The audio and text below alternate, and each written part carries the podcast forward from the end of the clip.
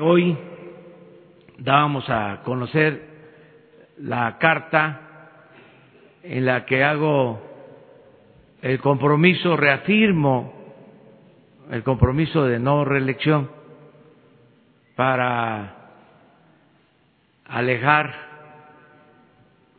ese rumor, esa infamia que se quiere utilizar ahora para evitar que se lleve a cabo la revocación del mandato como práctica democrática, como eh, forma de llevar a cabo la democracia participativa. Entonces, como no quieren lo de la revocación del mandato, nuestros adversarios sacaron como excusa de que quiero reelegirme.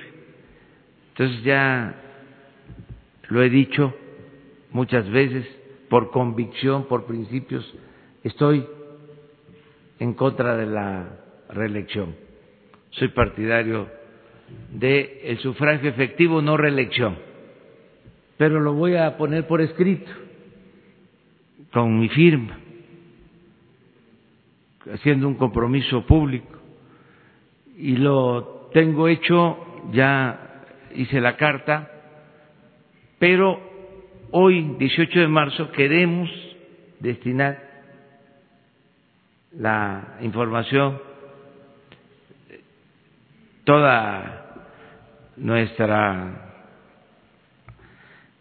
atención al 81 aniversario de la expropiación petrolera, que es una fecha muy importante para nosotros, para el país, que una decisión histórica del general Lázaro Cárdenas, la de recuperar el petróleo que se había entregado en la época de Porfirio Díaz a empresas petroleras extranjeras. Fue un hecho histórico y además fue una decisión acertada, benéfica, porque desde entonces el petróleo ha ayudado al desarrollo del país hasta ahora, inclusive, que está pasando por un mal momento la industria petrolera por la irresponsabilidad de los tecnócratas, de los neoliberales, por el afán privatizador, por la corrupción que imperaba en Pemex. Aún con todo y eso,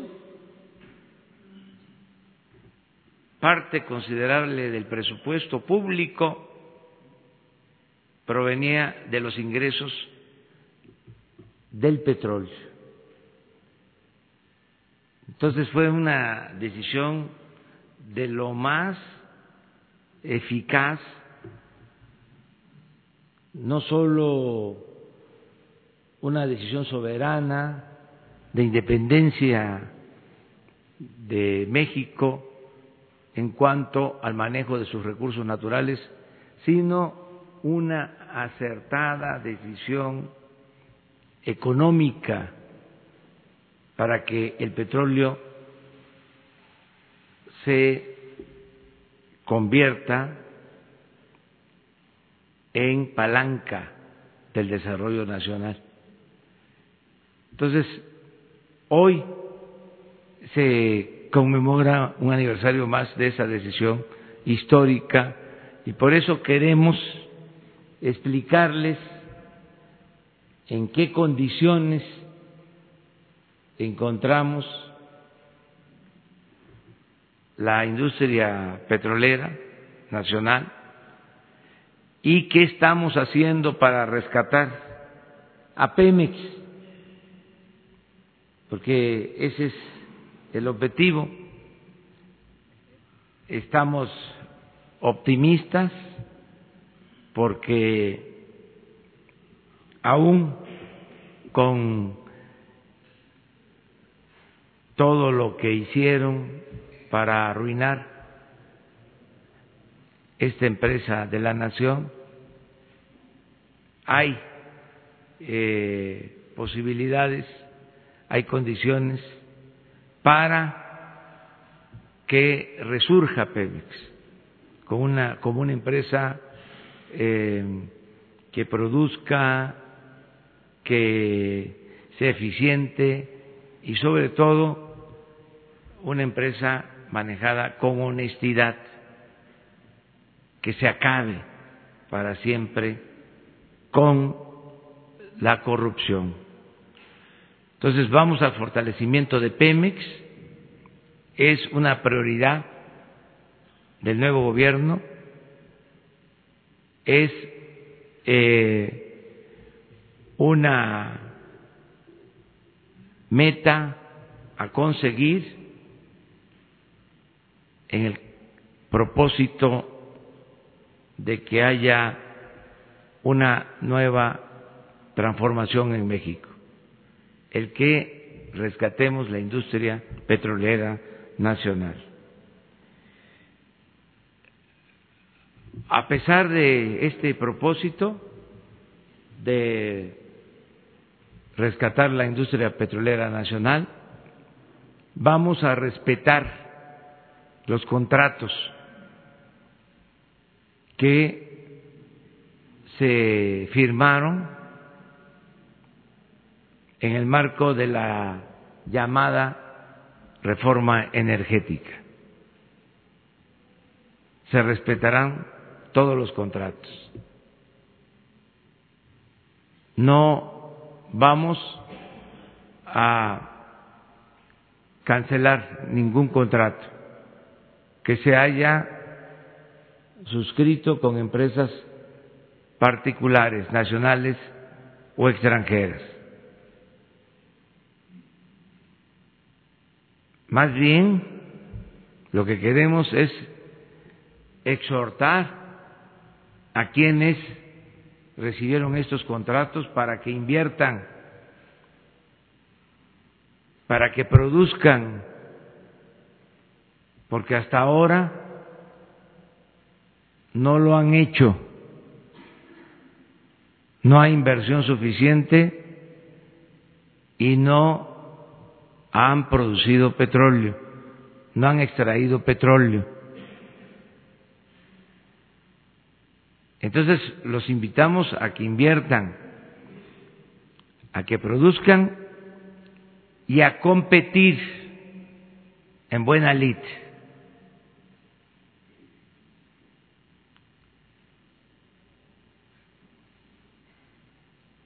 Porque nosotros vamos a hacer lo que nos corresponde y Pemex va a resurgir, va a consolidarse. Ellos, los que recibieron contratos, tienen la posibilidad de hacer lo propio y vamos a demostrar de qué lado hay más eficiencia. Ese es el desafío respetuoso. ¿Qué es mejor? El que Pemex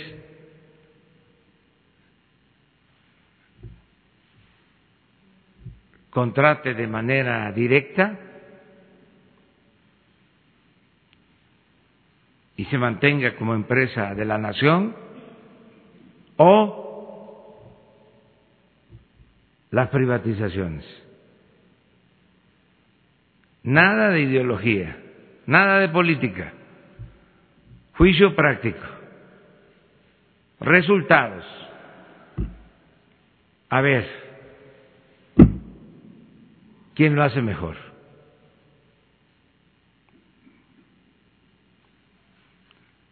Nada de que por decreto, este, como era antes, se aseguraba o se daba por hecho de que era más eficiente el entregar los campos petroleros a particulares. Eso hasta ahora no se ha podido probar, pero no este cerramos el ejercicio, la práctica, el emplazamiento. Está abierto. Vamos a competir.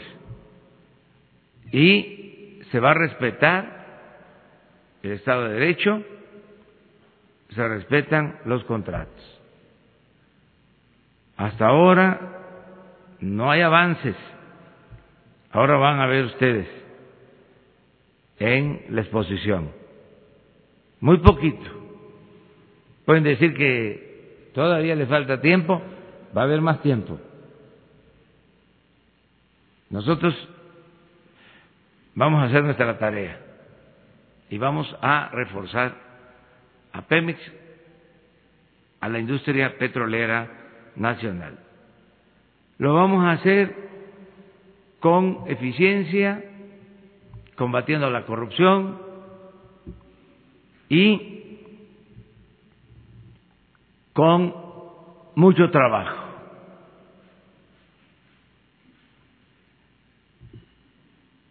Eficiencia que va a significar, como lo van a ver ahora, explorar y perforar pozos en donde hay petróleo, no como lo hicieron los gobiernos anteriores, que invertían en aguas profundas en donde no eh, está seguro de que haya petróleo o los costos de extracción son muy elevados.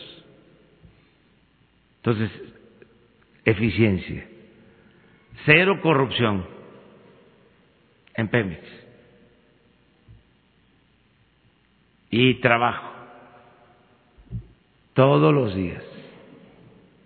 Vamos de esta manera a fortalecer la industria petrolera. Entonces, el director de Pemex, Octavio Romero Oropesa, va a explicarles en qué consiste el plan para el rescate de Pemex. Le damos la palabra.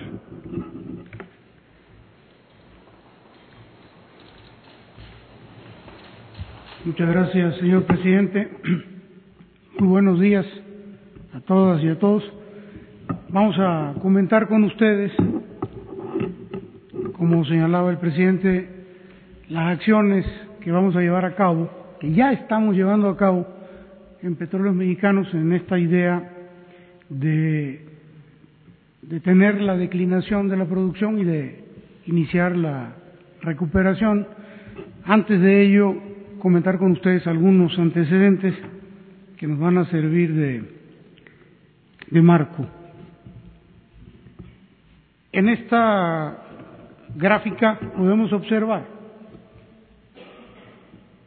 la producción histórica de Pemex desde el año de 1960 y hasta la fecha. El primer rectángulo se observa que había una producción en esos años de 260 mil barriles, poco más, provenientes de Tamaulipas, de Faja de Oro, de Cerro Azul, eh, con el paso del tiempo se fue incrementando la producción porque entraron los campos de Tabasco y de Chiapas. Aquí se puede observar. Este periodo posterior de 78 y hasta 2006 corresponde al descubrimiento y la entrada en producción de Cantarel En estos años, Cantarel significó muchísimo para la economía nacional, para la producción petrolera, y de 1998-99 y hasta el 2100, 2006, perdón, hubo un incremento importantísimo en Cantarel, eh, hubo una sobreexplotación que lo llevó a más de dos millones de barriles diarios durante el año 2004-2005. Esa sobreexplotación trajo como consecuencia, si ustedes se fijan, la línea verde es la producción de Cantarel, perdón, no funciona esto. Eh, aquí se observa el pico de más de dos millones de barriles y luego una declinación muy pronunciada, que hasta la fecha es del orden de 127 mil barriles. Después de haber producido más de dos millones, hoy está en 127 mil. La línea mm, oscura es la de uno del el segundo campo más importante que hemos tenido en México, que tenemos al día de hoy, que es Kumalosap.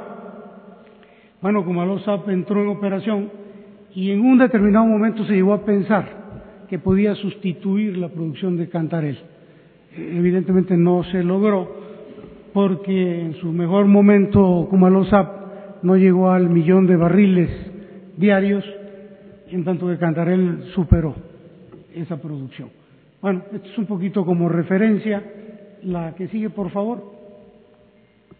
Esta es muy similar, la gráfica, la producción total y los distintos campos que conforman nuestra producción nacional.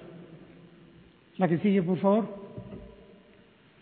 Esta gráfica es interesante porque se refiere a la inversión en exploración y vamos a hacer el análisis del año 2012 y hasta el año 2018 y aquí podemos observar que es una inversión del orden de más de 30 mil millones de pesos por año. Podríamos pensar que no cayó la inversión en exploración en esos años.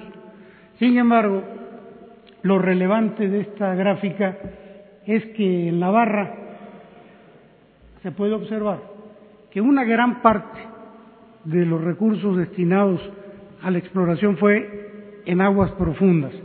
Si vemos el círculo de abajo, eh, nos encontramos que el total de la inversión en exploración se destinó, el, el 49% del total se destinó a aguas profundas. Hay que señalar que en aguas profundas se hizo una inversión muy importante de más de 160 mil millones de pesos en estos años y no se ha extraído una sola gota de, de aceite. De manera que 30 mil, poco más de 30 mil millones en promedio que se invirtió en exploración es una cantidad menor considerando el total de la inversión de Pemex, pero si a eso le agregamos que se destinó a aguas profundas, pues explica en mucho la caída de las reservas y la caída de la producción. La que sigue, por favor. Aquí se observa lo que estoy comentando. La línea roja es eh, eh, la, producción. Miren cómo del 2012 que producíamos arriba de dos millones de barriles y medio diarios, ha caído a, al 2018 a, a poco más de un millón ochocientos, y la línea verde es la incorporación de las reservas. Como se ocupó la mitad de los recursos en aguas profundas, realmente no hubo recuperación de reservas y fueron el año 2015 y el 2016 los más dramáticos, donde no se alcanzó a recuperar más que el 55% de las reservas. Y aquí, aunque aparentemente eh, aumentó ligeramente la incorporación de reservas, no hay que olvidar, o mejor dicho, no hay que dejar de observar que la producción se cayó. Entonces también por eso sube la, incorporación de reservas. La que sigue, por favor. Este cuadro es muy importante porque eh, vemos la inversión de Pemex en función de los pozos exploratorios y de desarrollo. Entonces, en el 2012 se llegó a perforar más de 1.200 pozos, tanto de exploración como de producción, y se observa muy claramente cómo en los años posteriores fue bajando el número de pozos por año, de 1.200 a 800, a 500, a 300, a 150 y a 80 en el año 2017. En el 18 hubo un ligero repunte a 162. El último rectángulo tiene que ver con lo que estamos proyectando hacer nosotros en este año, que es del orden de 506 pozos entre exploratorios y de desarrollo. La línea de abajo es interesante porque se refiere a la calificación de Pemex por parte de algunas de las calificadoras reconocidas eh, internacionalmente y podemos observar que en los dos años, 12 y 13, donde hubo mayor número de pozos exploratorios y por lo tanto también mayor inversión,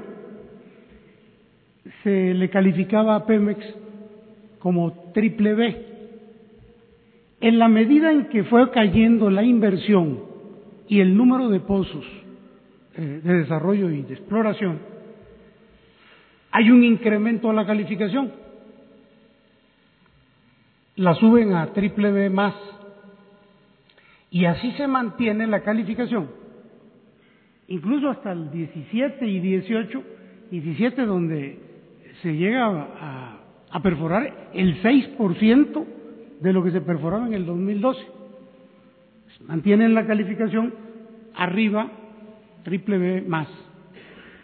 Y ahora, cuando esta administración cuando el licenciado Andrés Manuel López Obrador, el presidente de México, anuncia incrementos en la inversión, y estamos hablando de 200% pozos más con relación al año pasado y más de 500% con relación al 2017, ahora bajan la calificación a triple B menos. Eso nomás como un comentario al margen. La que sigue, por favor. Y con todo respeto.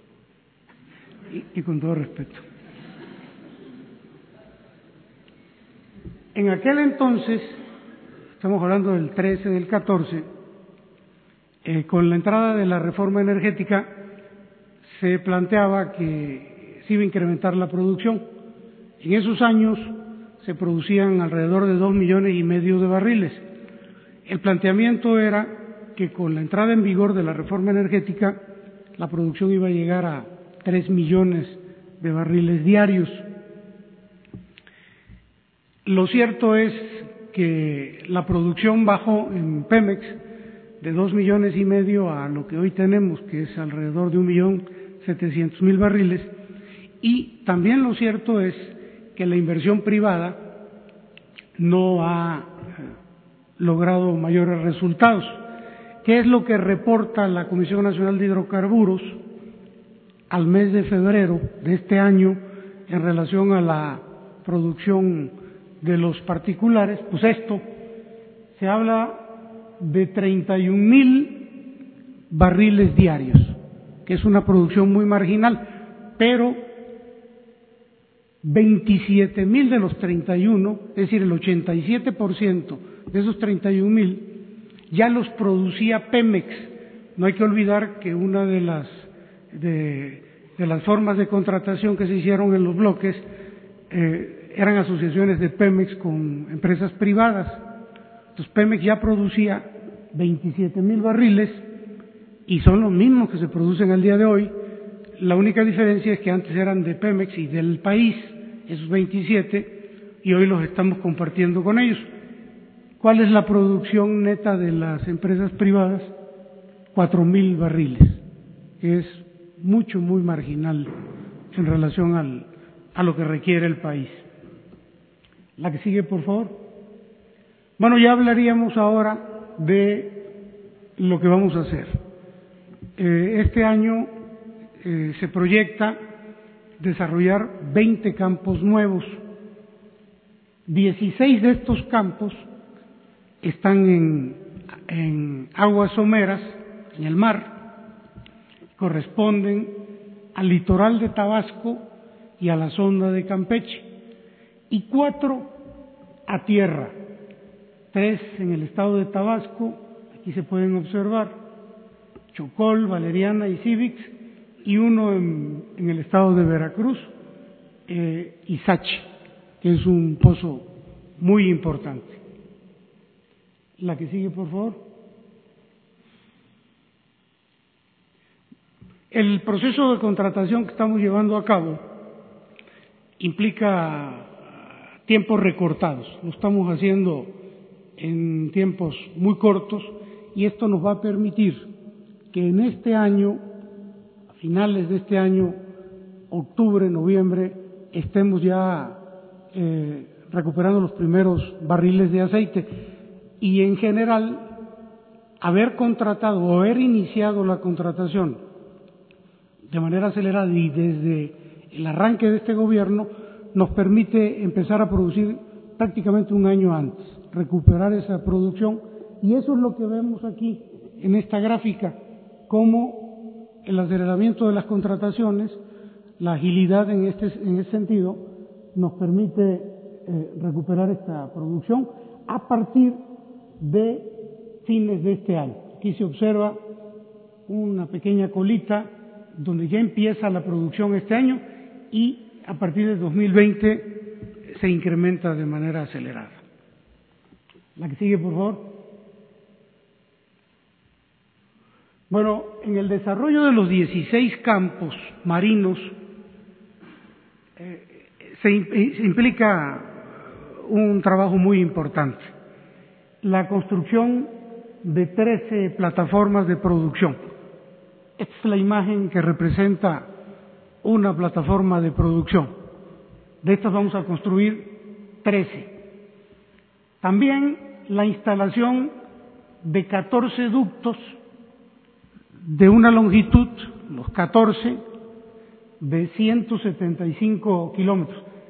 Esta gráfica se ve el ducto eh, por encima, en realidad son ductos que van, son submarinos, van en el fondo eh, en el fondo del mar. Y ocho interconexiones entre las plataformas existentes. Es decir, los nuevos pozos van a producir aceite y los vamos a conectar con las instalaciones que hay y a eso se refiere esto. Estos pozos tienen que interconectarse con las instalaciones que se tienen en la zona de Campeche y en el litoral de Tabasco para recoger esta producción. Entonces, ocho interconexiones en plataformas existentes. La que sigue, por favor. Eh, los cuatro campos que van en tierra, que se van a desarrollar en tierra, implican la construcción de tres plataformas de perforación y la ampliación de nueve plataformas más. Es una imagen de una plataforma terrestre de producción. También se refiere a la instalación al igual que en el mar, no más que aquí en tierra, de 13 ductos con una longitud de 88 kilómetros. En el mar son 175 kilómetros de ductos, en tierra son 88. Y la instalación de una batería de separación y la optimización de otra que ya tenemos, de una existente.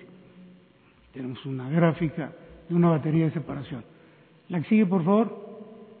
Ahora bien, esta es la infraestructura que ya se contrató y a partir de esa infraestructura también se tienen que contratar eh, pozos.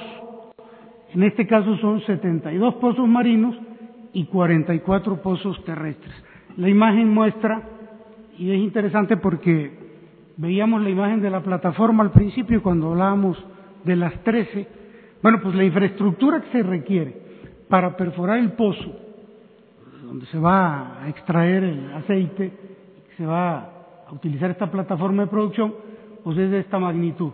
Estamos hablando de son instalaciones impresionantes, ¿no? En cuanto a tamaño. Entonces, de estos son 72 pozos marinos y 44 pozos terrestres. La que sigue, por favor. Bueno, pues este comentarles que se lleva ya un importante avance en la contratación. Les decía hace un momento que todo lo que tiene que ver con la infraestructura, con las plataformas y los ductos y las interconexiones, la tenemos contratada al 100% al día de hoy y de los eh, 116 pozos más o menos, ya llevamos alrededor del 50%, un poquito más del 50%. La suma de todas estas actividades eh, oscilan ya alrededor del 80% del total de lo que se va a contratar. Esto es muy importante porque inclusive ya estamos, ya empezamos a entregar los anticipos a las empresas y ya muchas de ellas están trabajando en la construcción de esta infraestructura. Esta contratación que hicimos nos está significando ahorros importantes, porque primero estamos tomando en cuenta los precios de referencia de este tipo de obras del año pasado y sobre esos costos, sobre esos precios del año pasado estamos obteniendo ahorros importantes. Por ejemplo, con lo que ya llevamos contratado en infraestructura, en pozos marinos y terrestres, traemos un ahorro del orden de 15.600 millones de pesos. La que sigue, por favor. Esta gráfica es también muy importante para dimensionar los trabajos que se van a hacer este año. Aquí hay un histórico que viene desde el año 2001 y hasta el año 2019. Y podemos decir que en todo este periodo, pero quizá en toda la historia de petróleos mexicanos, nunca se habían desarrollado en un año 20 campos nuevos. Entonces aquí observamos que es en el 2003 el año en que más campos se desarrollaron, ocho. Y a partir de ese año, cuatro, cuatro, tres, dos, así hasta llegar al año 2015 en que solo se desarrolló un campo. Y 2016, 17 y 18 ni siquiera un campo. Eso también explica la caída de la, de la producción. Entonces, si comparamos con los 20 campos que se van a desarrollar este año, pues este, es muy fácil darse cuenta del esfuerzo que está haciendo el gobierno federal para incrementar, reducir la caída, detenerla e incrementar la producción. Bueno, y aquí también este, hay que recordar, nada más para que no se nos olvide, que tenía mejor calificación Pemex que la que se tiene ahora, ¿no? La que sigue, por favor. Este cuadro también es muy importante porque señala cómo estaba la producción el día que inició esta administración y cómo está el día de hoy. Entonces, aquí lo tengo anotado, pero si la memoria no me falla, se recibió el día primero de diciembre alrededor de una producción diaria de alrededor de un millón setecientos veinticinco mil barriles. Al día 8 de marzo, no quiero echar mentiras, se llegó a un millón mil barriles. Es decir, continuó cayendo ligeramente de 1,725 a 1,659 mil, unos 660 para números cerrados. Lo interesante es de que a partir del día 8 de marzo, es decir, 9, 10, 11, 12 y hasta el día de hoy, la producción se ha mantenido en promedio en un millón seiscientos ochenta y tres mil. Es decir, ha habido un ligero incremento contra el dato anterior del 8 de marzo y, de acuerdo con nuestros técnicos de Pemex, ya se detuvo la, la caída y ya se puede esperar que empiece un repunte durante este mismo año, como se observa aquí en la gráfica. Es decir, ya estamos en este punto, en la línea continua verde, y se puede esperar que la producción se mantenga y empiece su incremento a partir de este año. La sigue, por favor. Bueno, pues este es el, el esperado para el periodo de esta administración. El color verde vivo implica lo que va a ser el comportamiento de nuestros campos actuales, que son campos maduros y que van a seguir declinando. Bueno, y estas son las actividades que se van a llevar a cabo para eh, detener esa caída en la producción e incrementarla. Entonces, la reducción de la declinación, lo que sería la recuperación secundaria, lo que serían los campos nuevos. Estamos hablando de que en este año van 20 campos. El próximo año irán un número adicional de campos y así sucesivamente durante el sexenio en función de lo que vaya arrojando la exploración que en esta administración cobra una relevancia muy importante. Todo lo que se vaya encontrando, los descubrimientos, se van a ir incorporando a la producción. A eso se refiere este verde oscuro, la producción incremental, y ya la suma, perdón, esta es la producción incremental y estos son los desarrollos de los campos nuevos. De manera que en el año 2024 estamos pensando eh, una producción promedio de dos millones cuatrocientos ochenta mil barriles y dejará en los últimos días del 2024 ya una producción eh, de dos millones seiscientos cincuenta mil barriles. Hablamos de 2.480 porque es el promedio de todo el año, pero hacia finales del año ya la producción estará en el orden de los 2.650. Esto es lo que implica este cuadro. La que sigue, por favor. Bueno, pues eh, comentarles en términos de financieros y administrativos, este, es, este cuadro, lo que les decía hace un ratito, eh, el ahorro en los 20 campos, hasta el día de hoy, todavía la parte que falta, estamos esperando ahorros adicionales, pero bueno, hasta el día de hoy 15.600 en el programa de austeridad eh, en cuanto a la administración de la empresa, un millón doscientos mil, eh, perdón, mil doscientos millones de, de pesos y el estimado más o menos al día de hoy de trece mil millones eh, por concepto del combate al robo de hidrocarburos. El gran total ya es cercano a los treinta mil millones de pesos. La que sigue, por favor. Bueno, en esta gráfica podemos observar el incremento en la inversión en Pemex del año pasado con relación a este año y es del orden del 41%. La que sigue, por favor. Y este cuadro también es muy importante porque eh, en el histórico de 2013 y hasta 2019, para el periodo de enero-febrero, Pemex siempre contrataba deuda. En el 2013, 2.100 millones de dólares, eh, 4.600, 7.200, 5.000, 4.000, 5.800. En el 2019, para este periodo, no se contrajo deuda. Al contrario, se hizo una amortización del orden de 45 mil millones de pesos y hay un desendeudamiento con relación al año pasado. La que sigue, por favor. Bueno, ya con esta concluimos.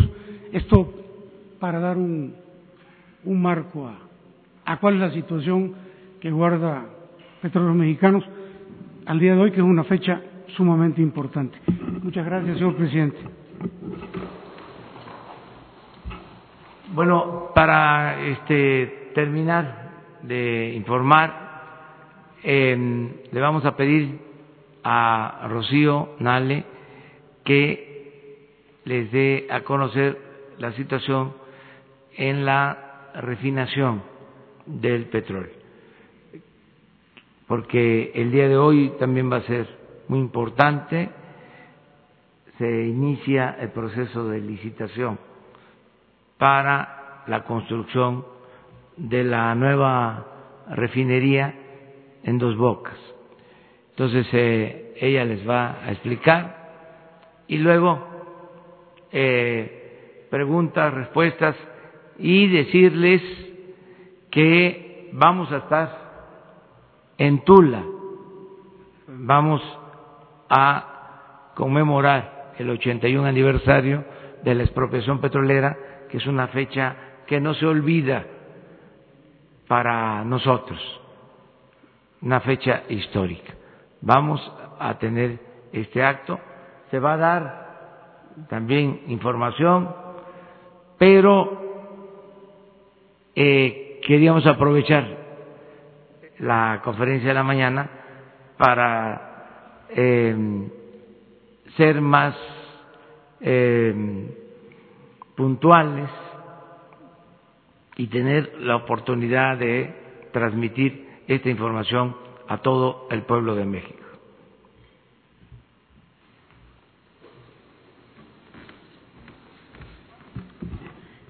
Buenos días, buenos días, presidente. Efectivamente, el, el proceso de transformación industrial para la producción de combustibles en los últimos años tuvo un descenso considerable debido a la falta de mantenimiento y atención en el Sistema Nacional de Refinación. Ustedes saben, Pemex cuenta con seis refinerías y las seis refinerías manifiestan una falta de mantenimiento considerable. Por ello, el presidente en el proyecto de nación contempló la rehabilitación inmediata para que lleguen a su etapa de producción de diseño.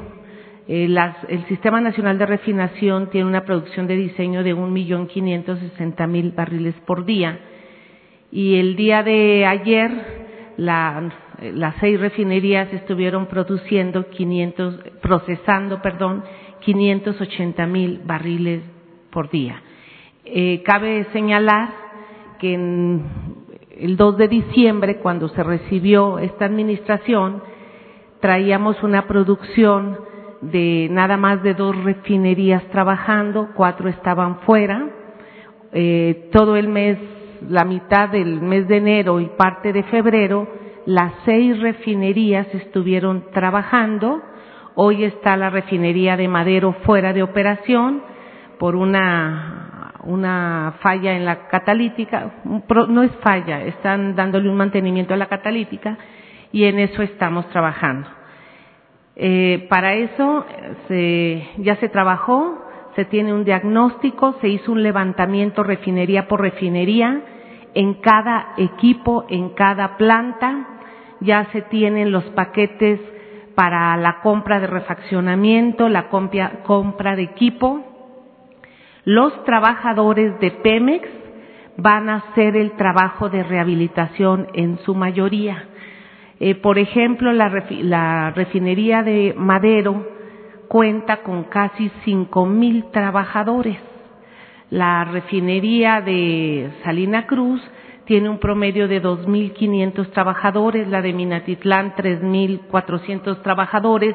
Todas las refinerías tienen personal y con ellos, personal calificado, se va a hacer la rehabilitación en su mayoría. Y digo en su mayoría porque si hubiera algún equipo que no se pueda llevar el trabajo en los propios talleres, pues se saldrá a un taller privado para hacer el trabajo, pero la mayoría serán ahí. Ya Pemex, el, Departamento de Procura, ya tiene los seis paquetes para iniciar con la compra del refaccionamiento. Ya se tiene un programa anual eh, para que las refinerías, cuando lleguen al mantenimiento mayor, que tenga que salir la refinería de operación para hacerle en esos ocho días o diez días el mantenimiento mayor, las demás refinerías estén trabajando y eh, como antes se hacía, porque esta es una práctica común, eh, se va haciendo una, un mantenimiento mayor en relevo. Entonces, eso es en cuanto a la rehabilitación y esperamos en este año, al concluir diciembre, tener la capacidad de proceso mínimo hasta un 70%, porque nos va a llevar un poquito más del 2020 eh, la rehabilitación completa por los trabajos de los grandes equipos que se tienen que hacer. En cuanto a la nueva refinería, vamos a necesitar una nueva refinería de acuerdo al balance energético. El presidente en campaña nos pidió hacer un balance energético y hoy lo vemos. Hoy vemos que se está importando el 80% de combustibles, de gasolinas, eh, porque no estamos procesando, no estamos produciendo y necesitamos aumentar la producción, pero nos va a faltar. Por ello, en este balance y de acuerdo a lo que reportó también el director de Pemex, con el aumento de producción, se contempla la construcción de la séptima refinería del Sistema Nacional de Refinación que estará ubicada en el puerto de Dos Bocas, Tabasco. Y como dato les comento, las, porque a veces nos han preguntado, este, que por qué lo vamos a hacer o que no es negocio. Bueno, las mejores prácticas a nivel mundial, les voy a comentar, a dar unos ejemplos. Por ejemplo, China tiene un crecimiento del Producto Interno Bruto en el 2016-17 de 6.1 su producción de gasolina fue eh, de dos millones noventa y ocho mil barriles por día. Su relación de consumo, de producción y consumo de gasolina, China lo tiene al 100%. Estados Unidos, con relación a su, al PIB y a su producción de gasolina y a su consumo, está al 99.5%. Japón, eh, que dicho de paso, pues Japón no produce petróleo, pero con su relación de consumo y de producción está al 95%. La India, en relación a su producción y a su consumo, está al 99.5% y ellos también tienen una producción petrolera de hidrocarburos muy baja a comparación de su demanda. Y así podemos señalar Francia, eh, su relación consumo-producción eh, está al 97.1, España al 98.9, Colombia al 87%, Brasil al 87.7% y nosotros en México reportamos el año 2017 y 2018 el 22.9% de nuestra relación consumo-producción. Ante estos datos, bueno, pues hoy eh, se inicia el proceso de la licitación del Project Manager Construction, que estará eh, la refinería de Dos Bocas Tabasco, eh, con una capacidad de 340 mil barriles por día. El tipo de crudo a procesar va a ser de 22 grados API, a diferencia del Sistema Nacional de Refinación. Las seis refinerías anteriores que ya tenemos están, están diseñadas para 32. Este va a ser para un crudo más pesado porque es el que tenemos. Pero a nivel mundial, en este momento, el crudo pesado está muy demandado porque eh, se obtiene mayor cantidad de diésel. Eh, vamos a aprovechar e impulsar las capacidades tecnológicas de Pemex y el Instituto Mexicano del Petróleo, quien son los que nos han ido acompañando en este proceso. Eh, se tienen 566 hectáreas de terreno que es propiedad federal. Ya se está trabajando en el acondicionamiento del sitio con estudios topográficos y geotécnicos, estudios hidrológicos, ambientales y sociales y el mejoramiento masivo del suelo. La refinería tendrá 17 plantas de proceso, eh, una de nuevo diseño y los ajustes de resto, va a contar con sus plantas de fuerza, que es energía eléctrica y servicios auxiliares, obras de integración de plantas, 93 tanques y esferas de almacenamiento, urbanización, edificios, talleres y áreas verdes. Va a tener una infraestructura externa que es con el enlace con la terminal marítima de Dos Bocas, gasoducto, accesos carreteros, vía de ferrocarril, eh, acceso al muelle, línea de transmisión eléctrica, obras hidráulicas y de saneamiento y telecomunicaciones. Eh, hoy se entrega, esta licitación va a ser por invitación restringida, son cuatro empresas, las mejores del mundo para una obra de este tamaño. Se buscaron empresas, se tuvo entrevistas con muchas de todo el mundo y empresas que tienen las mejores, las mejores prácticas de transparencia, de ética y sobre todo que tienen un amplio conocimiento técnico de construcción en estas refinerías y pues, todavía no les podemos dar a conocer los nombres porque eso va a ser posterior a que salgamos de aquí, el director de Pemex y una servidora estaremos como testigos de honor eh, en viendo cuándo se les entrega las invitaciones a las cuatro compañías y el presidente lo dará a conocer propio en dos bocas. Eh, se cumplió en tiempo y forma la solicitud del permiso de refinación. Antes no era necesario el permiso de refinación, y digo antes porque la última eh, refinería se hizo hace 40 años. Eh, de acuerdo a la reforma energética, se planteó eh, la ley de hidrocarburos todo lo que se necesita para un permiso de refinación. Pemex cumplió cabalmente con todo y ya se le otorgó el permiso para la construcción de esta refinería. Bueno, pues es bastante la información. Eh, seguramente hay preguntas eh, y estamos a, a las órdenes. Ahora vamos a la primera fila, como quedamos. Primera fila, de izquierda a derecha.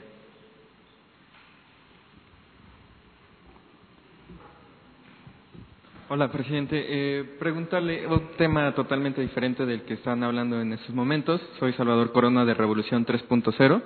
Eh, nuestro medio hace unos, unas semanas publicó el caso de Luis Humberto, un joven que está fuera de Palacio Nacional acampando um, ya hace unas semanas. Él fue perseguido por el cártel de Juárez, la Procuraduría General de Chihuahua y eh, fue torturado, eh, le quemaron los testículos, está desahuciado, tiene cáncer y eh, preguntarle qué hacer en estos casos, eh, especialmente de Luis Humberto y en estos casos de persecución.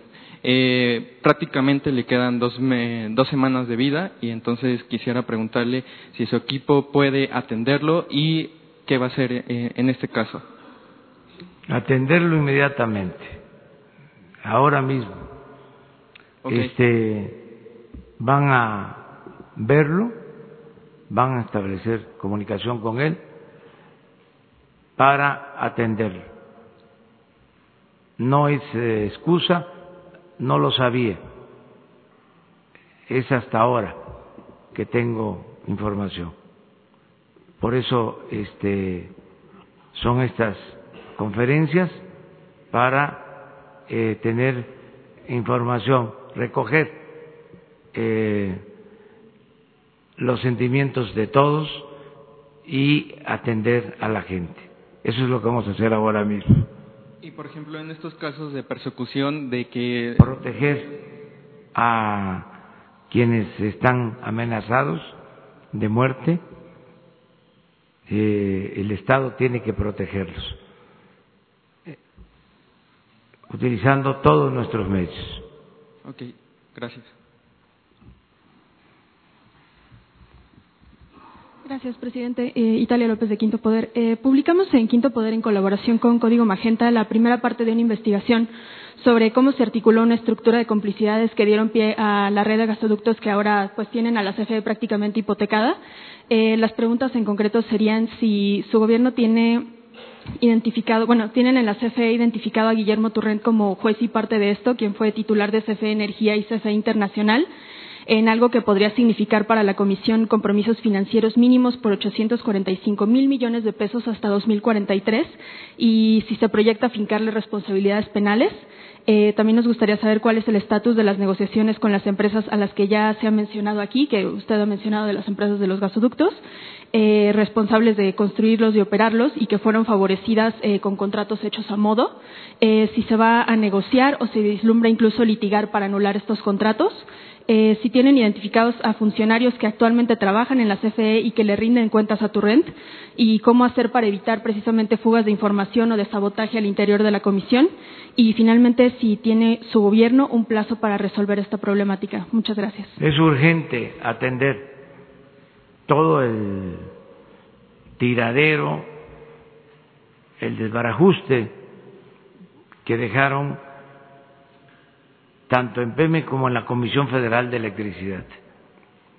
Le estamos dando atención especial a la revisión de los contratos que se suscribieron para eh, la instalación de gasoductos en el país, porque fueron, ya lo dijimos, contratos leoninos que se hicieron mediante el influyentismo y con la complicidad de servidores públicos. En efecto, se trata de miles de millones de pesos. Vamos a regularizar esta situación.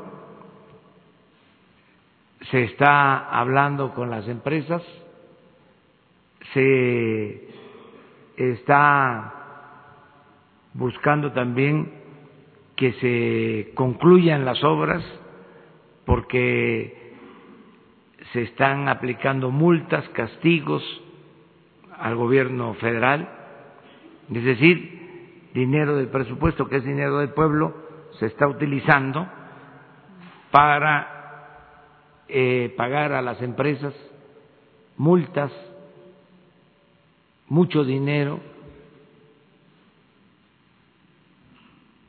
se habla de que hay inconformidades por donde pasan los gasoductos, eh, existen estas inconformidades, pero también eh, no sabemos a ciencia cierta si estas inconformidades, estas tomas están siendo promovidas por las mismas empresas para mantener eh, ingresos de esta forma. No lo estoy afirmando de manera categórica, pero es una de las hipótesis que tenemos. ¿Tienen a funcionarios eh, identificados o averiguaciones? Hay este, funcionarios que suscribieron estos acuerdos, como otros, en estas eh, dependencias alternas, estos organismos eh, reguladores, eh, hubo mucha complicidad de quienes son consejeros de estos órganos que firmaron este autorizando este tipo de contratos. Entonces, por eso las investigaciones van a mantenerse abiertas para fincar responsabilidades. ¿Le parece que hubo alguna omisión eh, por parte de quien era entonces director de la CFE, Enrique Ochoa, al respecto de estos contratos? Mínimo eso, omisión este, en todos estos casos, porque eh, son contratos muy favorables a los particulares y eh, dañinos para el interés general, para la hacienda pública, para la nación. Entonces, vamos a seguir con esto. Eh, estamos ante casos equivalentes a lo que fue el FOAPROA o a lo que era el huachicol, son FOAPROA, son huachicoles al por mayor. Eso fue lo que hicieron los eh, gobernantes del periodo neoliberal. Entonces sí estamos analizando toda esta situación eh, y vamos a llevar a cabo una eh, revisión eh, a fondo, exhaustiva. Eh, sería priorizar, bueno, habla de que se prioriza, se va a priorizar, perdón, la, la negociación, pero ¿habrá posibilidad de litigar? ¿Habrá qué?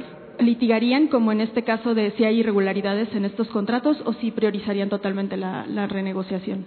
Sí, las dos cosas. O sea, eh, por un lado, buscar eh, rehacer esos contratos que son dañinos, eh, todo en el marco de la ley, nada con arbitrariedad, pero también estar dispuestos a ir a todos los tribunales si es necesario, aunque nos lleve tiempo, porque no podríamos mantener un contrato eh, desfavorable al interés nacional. No podríamos este, mantener un contrato oneroso eh, que signifique eh, avalar, respaldar la corrupción. Eso no podríamos hacerlo. Pero al mismo tiempo vamos a buscar también que este, se llegue a acuerdos. Todo eso se dio en otras condiciones. Aquí lo estamos viendo en el caso de Pemex. Se están suscribiendo contratos con ahorros del 30% con relación al año pasado.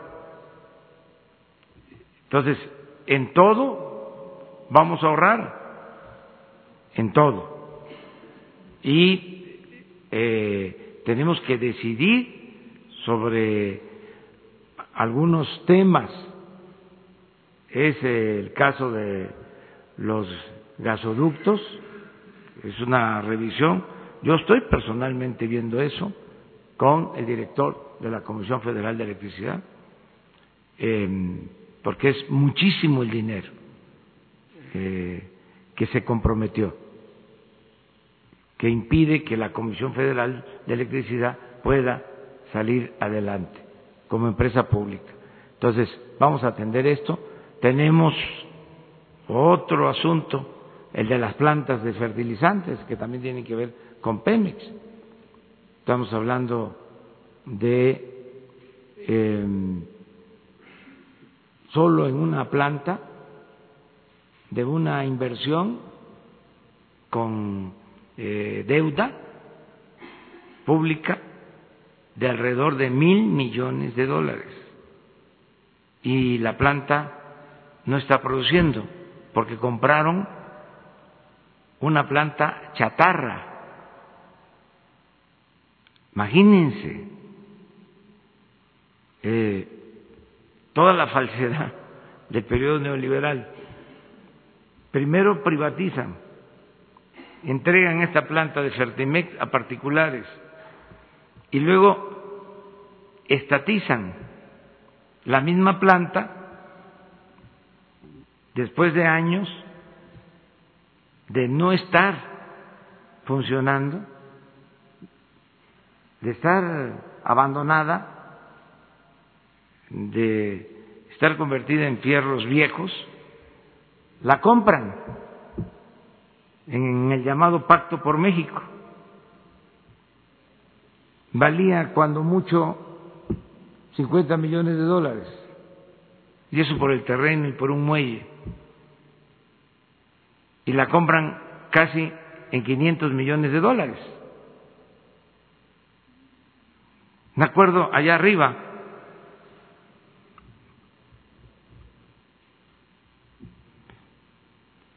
y le invierten otros 500 millones de dólares para rehabilitarla y todavía no produce. Voy a dedicar ahora, en estos tres meses, a recorrer todas esas obras y a tomar decisiones, porque así están tiradas presas, así están inconclusos canales de riego,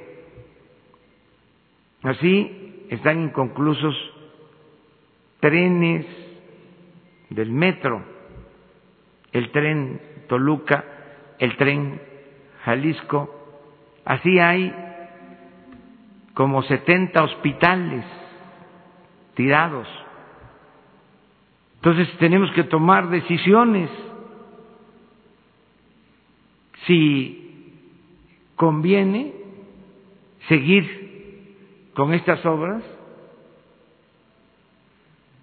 y terminarlas o es mejor ya dejarlas así si la inversión no fue mucha. ¿Por qué? Se hicieron hospitales cerca de otros hospitales que sí están funcionando no a toda su capacidad. Sin embargo, como iban, sobre todo por el contrato, por el moche, este, en un municipio cercano a un hospital que no tiene ni los médicos, ni tiene las instalaciones necesarias eh, ni tiene enfermeras, ni tiene medicamentos, pero que ya está en operación. Junto a ese dejaron otro inconcluso que está en obra negra en un 30, un 40%. ¿Qué decisión tomamos? ¿Hacemos también el que está en obra negra? ¿Le metemos más recursos a ese? o lo dejamos ahí y el recurso mejor lo destinamos a que funcione al 100% el hospital que ya tenemos. Pues todo eso es lo que tenemos que resolver. Entonces, tu pregunta sobre los gasoductos es muy acertada y qué bueno que están haciendo esta investigación, porque nos quedamos cortos la vez pasada. Eh, vamos a volver a retomar el tema, porque ahora hay más información sobre eh, los gasoductos en particular. Y no es eh, afectar a nadie, nosotros no vamos a, actuar con arbitrariedad, se va a hacer valer el Estado de Derecho, queremos la inversión eh, privada, nacional y extranjera, no podríamos sacar adelante al país, no podríamos crecer al 4% solo con inversión pública. Necesitamos de la participación del sector privado, nacional y extranjero. Pero eso no implica corrupción. no es a costa de eh, la corrupción o de estos atracos, porque en sentido estricto muchos de los que se beneficiaron en el periodo neoliberal ni siquiera son empresarios, son traficantes de influencia que obtenían contratos eh, por tener buenas relaciones en el gobierno por el tráfico de influencias. Entonces, sí necesitamos de la participación del sector empresarial.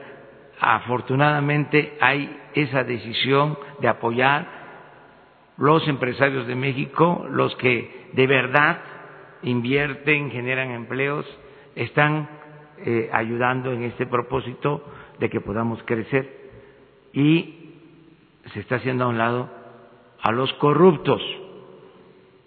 Y repito también, por lo que aquí mencionó eh, Rocío, las empresas extranjeras que participen en los procesos de licitación tienen que ser también de países en donde no se tolera la corrupción.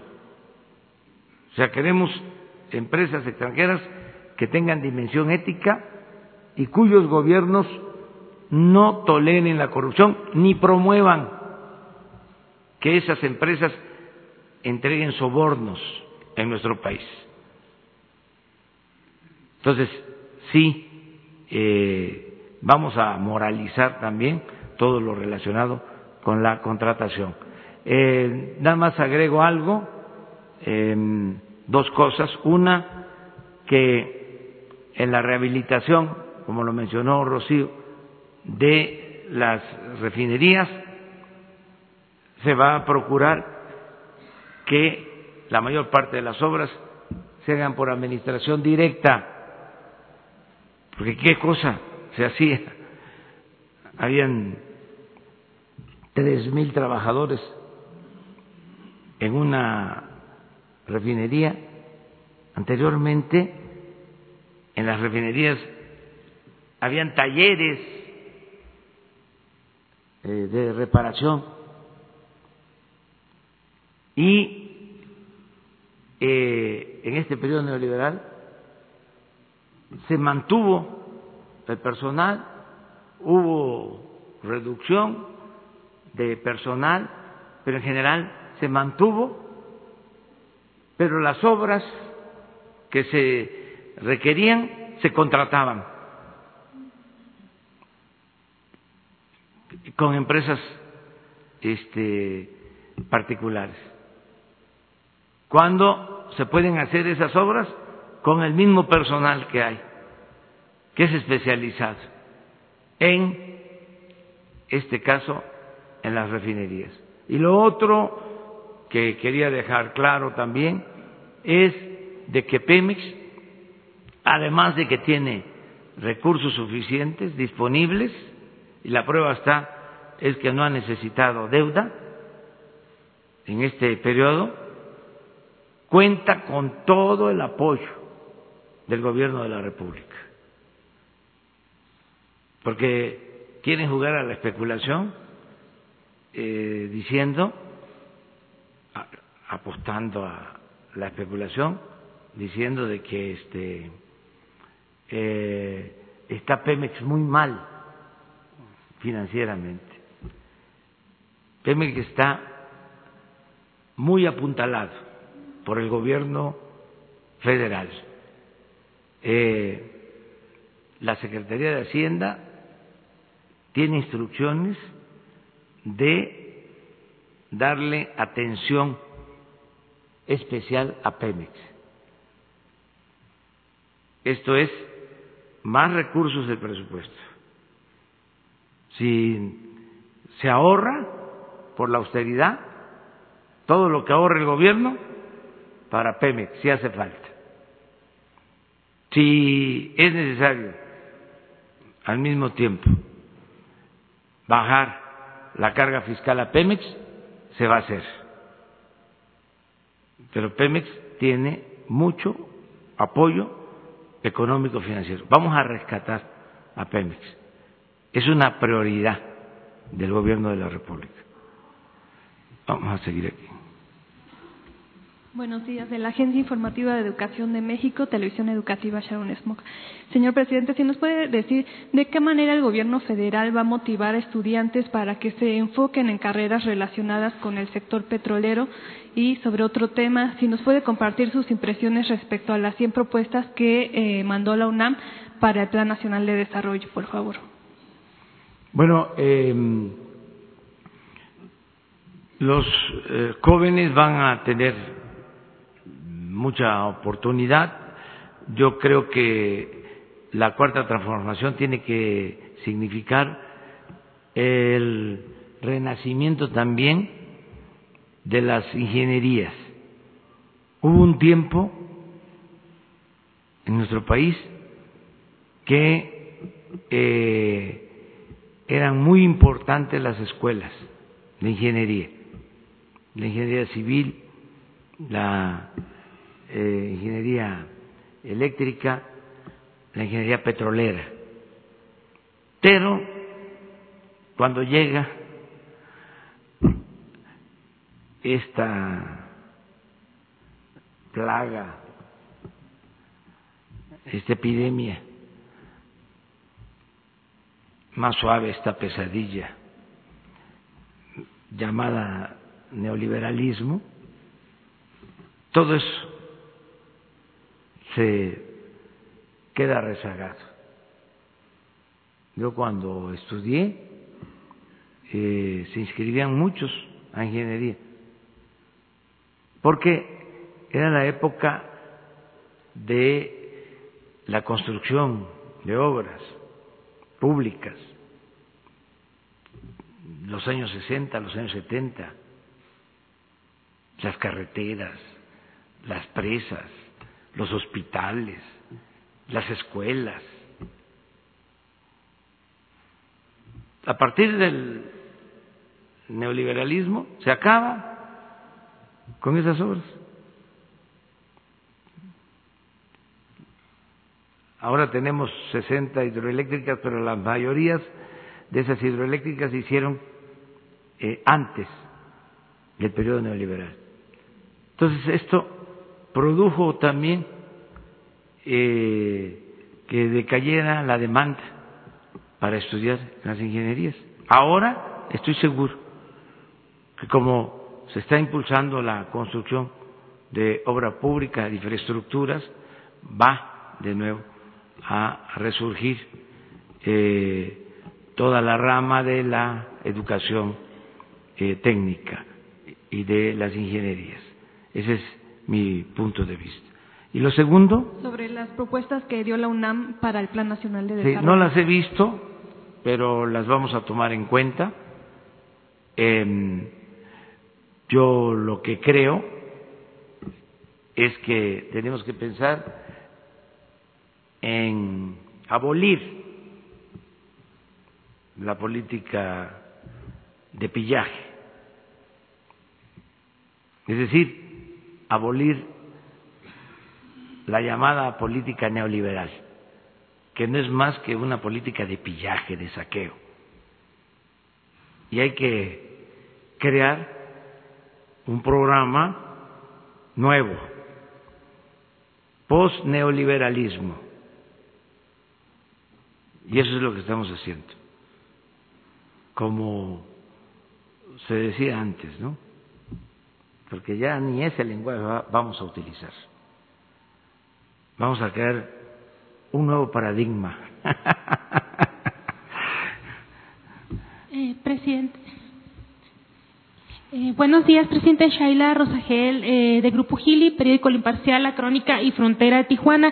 Eh, sobre el anuncio que se hizo de que van a desaparecer los semáforos en las garitas de la frontera para que puedan ser revisados el 100% de las personas que cruzan, nos gustaría saber qué países utilizan la nueva tecnología que se anunció para sustituir a estos semáforos y si habrá un, un plan piloto de programa antes de echarlo a andar en su totalidad de los cruces y si es así, en qué ciudad dará inicio. Y también sobre eh, los carros chocolates se anunció en Tijuana que en las próximas semanas podría tenerse una propuesta para, para el plan para regularizar estos, estos automóviles. ¿Se limitará a la frontera este plan de regularización o se extenderá al resto del país? Hay quienes consideran esta medida un premio a quienes se encuentran fuera de la ley. Eh, ¿Usted qué les diría? Y ya por último, presidente, el secretario Alfonso Durazo habló de que hay grupos del crimen organizado que ofrecen servicios como pollero a los migrantes, eh, pero que hay otras hipótesis ¿no? en, en la desaparición de los migrantes que pudieron ser desaparecidos o secuestrados. Esto no es nuevo, ha ocurrido en los sexenios de Felipe Calderón y de Peña Nieto. Eh, ¿Qué hará su gobierno en concreto para detener la desaparición de migrantes centroamericanos en su paso por México, en toda la, la ruta, para que el país deje de ser la ruta eh, de la muerte para ellos? Gracias. Bueno, lo de los semáforos va a ponerse a prueba. En todas estas medidas eh, vamos a ser muy cautelosos. Vamos a actuar eh, de manera precavida. No se trata de cambiarlo todo. Tenemos que estar muy seguros de que va a dar resultados. Eh, este no es un gobierno de ocurrencias. Entonces, vamos a verlo bien. Eh, por ejemplo, eh, molestan mucho las garitas eh, o retenes, pero ayer eh, se detuvo eh, un cargamento de droga en una en uno de los retenes de Sonora, donde más molestia se ocasiona porque se hacen muy largas las colas. Eh, tienen una función. Lo que estamos pidiéndole al ejército, y lo están haciendo, eh, es agilizar la revisión y tener eh, tecnología avanzada. Pero el tomar la decisión, por ejemplo, de quitarlos, ¿sí? significaría este, dejar sin control, sin este, seguridad esa región. Lo segundo, ¿no? Autos chocolate. Sí, lo mismo. Vamos a, este, a analizarlo bien, estudiarlo bien. Ya tiene instrucciones de mi parte la secretaria de Economía para hacer la revisión. Es una serie de factores que hay que tomar en cuenta. Primero, que en efecto la gente solo así puede adquirir un vehículo para trasladarse y para buscarse la vida. Eso hay que tenerlo presente. Segundo, eh, hay oposición de las distribuidoras porque eh, sienten que se les afecta, porque ellos pagan sus impuestos, son empresas establecidas y que es una competencia desleal. Hay que tomar eso también en consideración. Tercero, hay un asunto que tiene que ver con la seguridad. En, el norte cada vez es más frecuente que se utilicen estos vehículos para eh, cometer ilícitos y no se sabe de quién son estos automóviles o estos vehículos. En algunos casos los gobiernos estatales están haciendo una especie de eh, registro de los vehículos para saber quién los tiene. Eh, para cuestiones de seguridad, incluso de el mismo que lo adquirió eh, de buena fe y que dejó algún dato, se descubre que el del, vehículo lo utilizaron para cometer un robo un crimen y este van eh, a buscarlo a él cuando ya pasó tiempo, lo vendió, lo entregó a otro, se lo robaron. Entonces, muchos gobiernos estatales están eh, pensando en tener un registro acerca de los migrantes. O sea, pero son cosas que estamos eh, revisando, analizando bien, de lo que más convenga al interés general. Hay una ventaja en todo, en todo hay una ventaja, de que siempre vamos a actuar eh, a partir de lo que más convenga al interés general. Ya no es un gobierno faccioso el que se tiene en México, no es el gobierno al servicio de una minoría, es el gobierno del pueblo. Entonces, lo de los migrantes, lo mismo. Estamos buscando la forma de que se respeten los derechos humanos, que no eh, se les maltrate en nuestro país y al mismo tiempo tener control de eh, los eh, migrantes, sobre todo de los eh, centroamericanos, para protegerlos, para saber este, quiénes son, de dónde vienen, tener información. En este caso, por ejemplo, este, pues no tenemos información suficiente, porque si hay un registro, se inició un proceso de censo, de identificación de los que entran a nuestro país de Centroamérica para darles protección humanitaria, eh, pero en algunos casos no aceptaron inscribirse, apuntarse. ¿Qué estamos haciendo ahora? Hay una investigación, una búsqueda, y se les está protegiendo. Eh,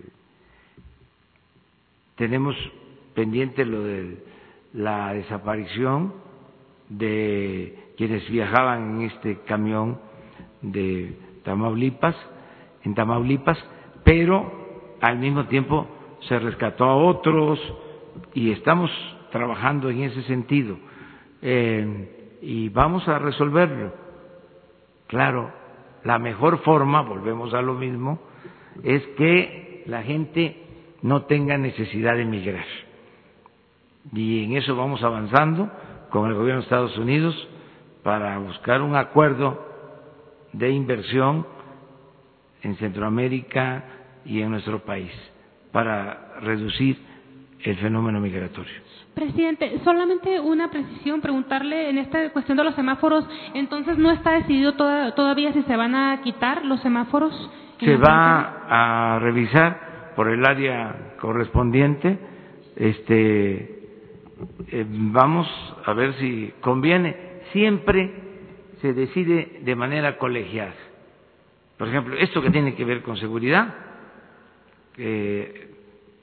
aduanas, este, la política migratoria, todo va al gabinete de seguridad.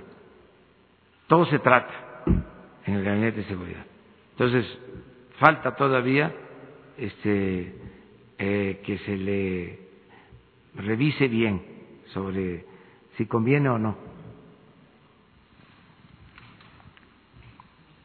Buenos días, presidente. Alberto Rodríguez, de SDP Noticias. Eh, hoy salió que un un escritor, un traductor, eh, Ricardo Sevilla, eh, hoy eh, escribe un artículo donde confiesa que formó parte de un grupo de personas que hizo una campaña en su contra, liderado por Enrique Krause. No sé qué opinión tenga sobre este hecho, que desde la semana pasada ya se está hablando, primero Eje Central lo tocó y ahora este nuevo testimonio acrecenta esta, esta documentación de lo que pasó desde el año 2016 para tratar de frenar su llegada a la presidencia.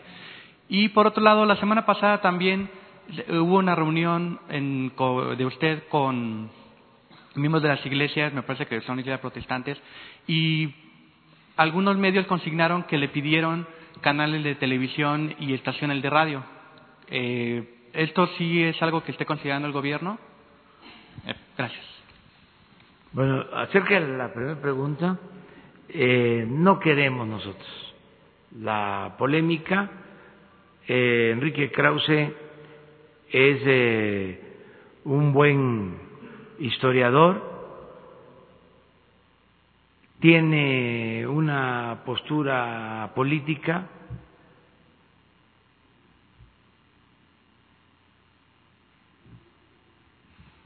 no precisamente afín a la nuestra, pero merece todo nuestro respeto. Yo he tenido con él algunas diferencias, pero tiene toda la libertad para expresarse, para manifestarse. Eh, nosotros no vamos a perseguir a nadie por sus ideas,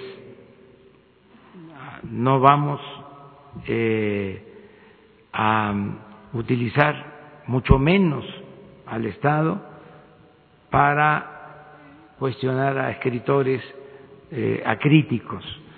Lo que estamos buscando es que el Estado ya no proteja a escritores, que no haya intelectuales orgánicos.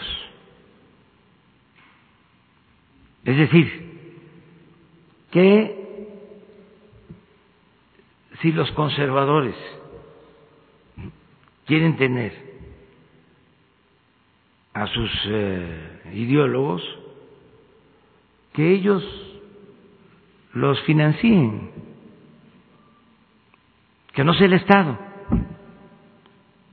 Si los liberales quieren tener a sus ideólogos, pues que ellos los financien.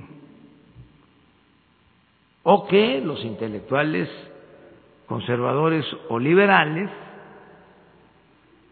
se financien eh, ellos mismos.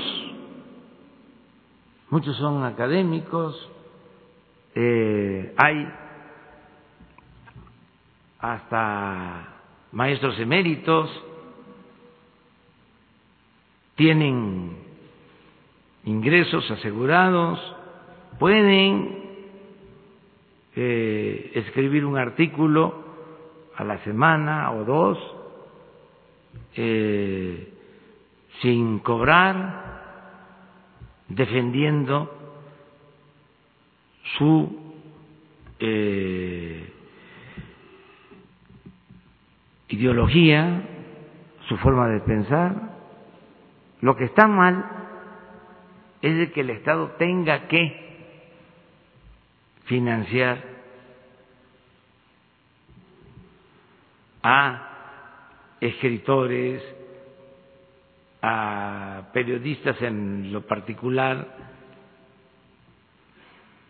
a este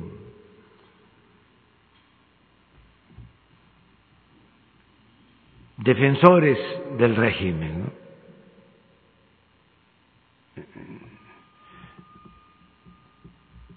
que no haya escritores asalariados al servicio del régimen. Eso es todo. Y también una recomendación respetuosísima, que no nos pasemos de la raya, que no se le falte el respeto a nadie, que se cuide eh, lo que tiene que ver con la dignidad de las personas. Por ejemplo,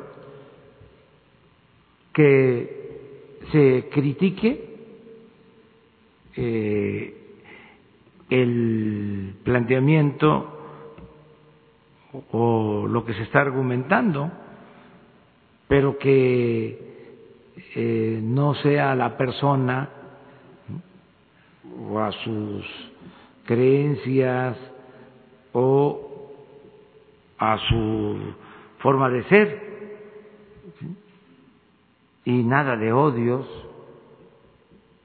Nosotros hicimos la denuncia del financiamiento por lo de eh, el reportaje este de el documental sobre el populismo, porque ya no queremos que eso se haga hacia adelante. Pero no es para perseguir a nadie, no es ya ni nos interesa, no nos importa. Yo creo que hasta nos ayudaron, pues. Ya, deberíamos hasta agradecerles. ¿no? nos fue re bien, porque todo eso se les revirtió, pero lo estamos haciendo hacia adelante para que haya democracia. Ahora, lo segundo es muy importante, tu pregunta. Ya nosotros estamos a favor de las libertades. Y eh, yo no eh, me opongo a que eh, se manifiesten todas las ideas, inclusive las posturas religiosas. Somos eh, parte de un Estado laico, pero que haya libertades también en medios para que todas las eh, creencias se expresen. Porque siento, esto es muy personal, que no perjudica. Hay cosas, si se trata de prohibir, y aquí está prohibido prohibir, si se tratara de eso, que no se deberían de transmitir en radio y en televisión. Pero el que las iglesias eh, de todas las manifestaciones tengan posibilidad de tener tiempos y espacios, no lo veo mal. ¿Pero incluso todo un canal, toda una estación de radio? Que tengan posibilidad de expresarse, de hacerlo libremente, si hay desde luego este técnicamente posibilidades y si se considera que podría reformarse la ley. Tendría que eh, hablarse sobre esto. Y hablo de creyentes y no creyentes. A mí me gustaría que se facilitaran las cosas para que eh, el ciudadano pueda expresarse. Un poco lo que sucedió con las redes sociales. Cómo de repente este, sin censura. Ahí se expresa todo. Porque en las redes sociales sí creo que un sacerdote sí puede hablar de un pasaje bíblico. Y en las redes sociales sí pienso, creo que lo hacen los pastores pueden también hacer lo mismo, hablar de un pasaje bíblico. Y entonces, ¿por qué en las redes sociales sí? Y en los otros medios de información no. Está bueno el debate. ¿Y por qué a ver? Este si se transmiten cosas en medios como el alcohol o el tabaquismo o los productos chatarras o opiniones durísimas, muy fuertes, agravios. Entonces, es cosa de verlo. Sí me reuní con eh, un grupo de eh, la iglesia evangélica, como me reuní con eh, el obispo Lona, como me reuní con agnósticos, eh, como me reúno con banqueros, Me acabo de reunir con la presidenta de Santander y hoy por la tarde noche me voy a reunir con el presidente de Citigroup y eh, estuve jugando béisbol también este eh, este fin de semana y hoy me voy a reunir con campesinos y con obreros en Tula y me reúno con todos y tenemos que buscar la forma de estar juntos, siempre juntos, siempre unidos.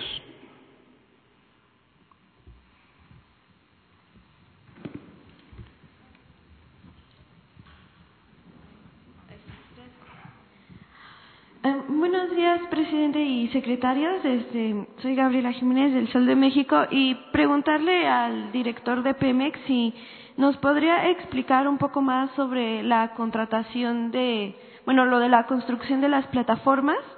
Eh, más o menos cuál es el monto aproximado del que ya se ha contratado, una cifra, no solamente el porcentaje. ¿Y cómo fue que se dio esta contratación? Si fue por adjudicación directa o por este por licitación y también preguntarles por qué se tomó la decisión de hacer la refinería de Dos Bocas por invitación restringida y no por licitación pública. Y bueno, también a usted, presidente, me gustaría este, preguntarle si nos pudiera confirmar eh, el rumor que hubo en las redes sociales sobre que usted fue padrino de una hija de Miguel Rincón, si es cierto que asistió a este bautizo el, el sábado pasado en Morelos y en caso de ser cierto, si esto no pues crearía un conflicto de interés en tanto que él es pues también eh, miembro de su consejo asesor económico. Gracias.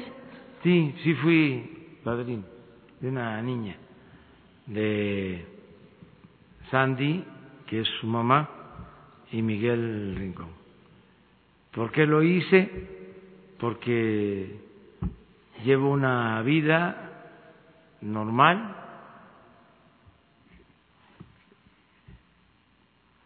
desde hace algún tiempo no aceptaba ser eh, compadre, eh, participar en ceremonias de bautismo, eh, no asistía a este tipo de actos, pero en este caso es algo muy especial. Eh, conozco a, a Miguel, eh, fue de los empresarios que eh, durante la campaña eh, expresó su apoyo a nuestro movimiento. Y hay otras cosas también interesantes. Él es una persona mayor, se volvió a casar con una joven y tuvo esta niña preciosa, Mercedes. Y me dio mucho gusto eso. Entonces no tiene nada que ver con la cuestión pública.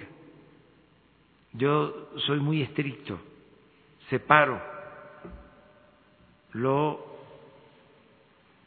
amistoso, lo personal, lo familiar con mi responsabilidad pública. En lo que tiene que ver con mi trabajo como presidente de la República, eh, no me hago cargo si no actúan bien, ni siquiera de mi familiar. Lo dije, solo me hago cargo de Jesús Ernesto. Y eso porque es menor de edad. Pero ya de mis hijos grandes son responsables de sus actos, mi esposa todos. Entonces, si eso es con mi familia, pues es lo mismo con mis amigos y es lo mismo con todos. Porque yo no le voy a fallar al pueblo de México. Entonces, no por tener una relación de amistad o familiar, yo voy a torcer mi camino o voy a cometer un acto de corrupción o voy a permitir que haya influyentismo. Nada de eso. Pero soy como ustedes, como todos. Algunos nos gusta tener compadres, otros no. Este, tenemos amigos. O sea, soy así. Entonces sí sucedió eso.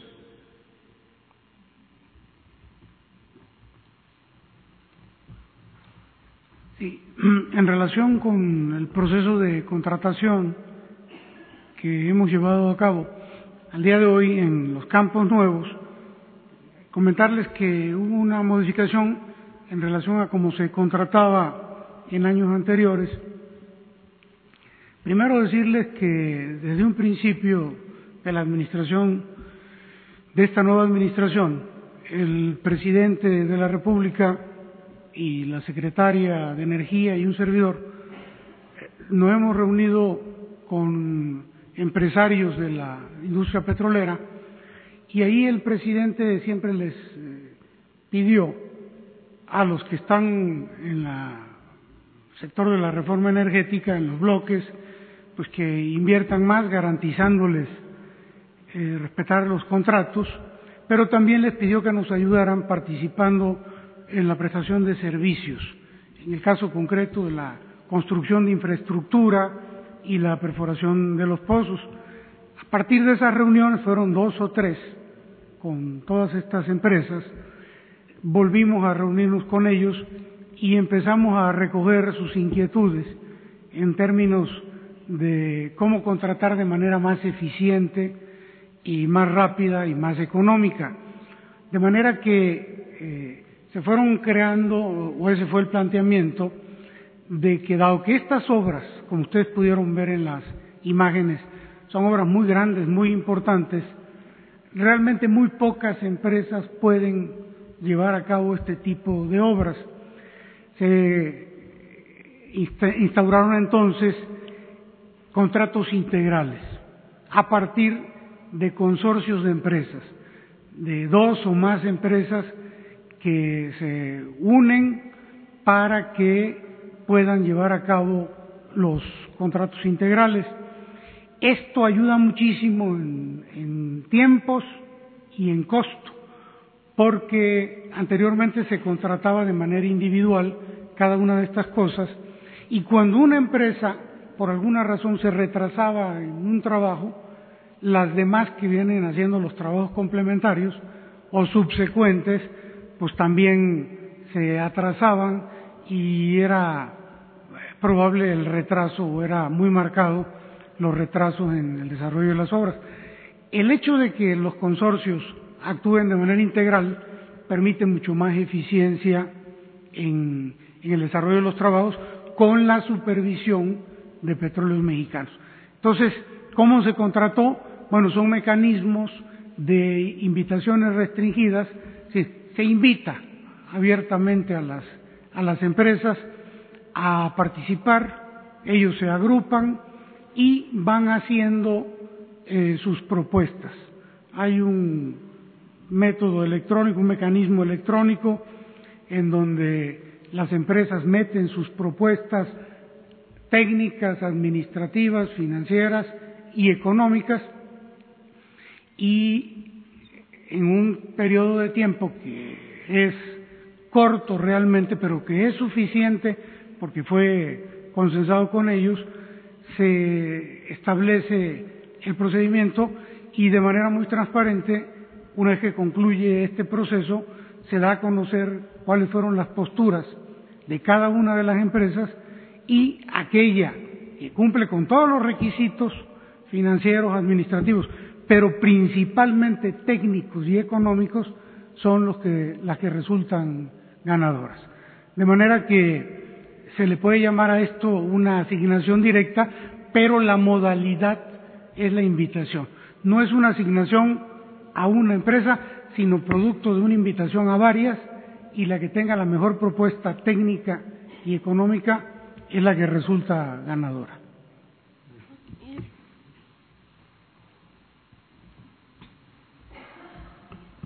Sí, respecto a la invitación restringida para la construcción de la refinería para el Project Manager, se tomaron en cuenta varias cosas. La obra es una obra muy grande, tiene 40 años que no se hace una así en el país, deben de ser de las mejores empresas del mundo y se han tenido malas experiencias aquí en México en las reconfiguraciones.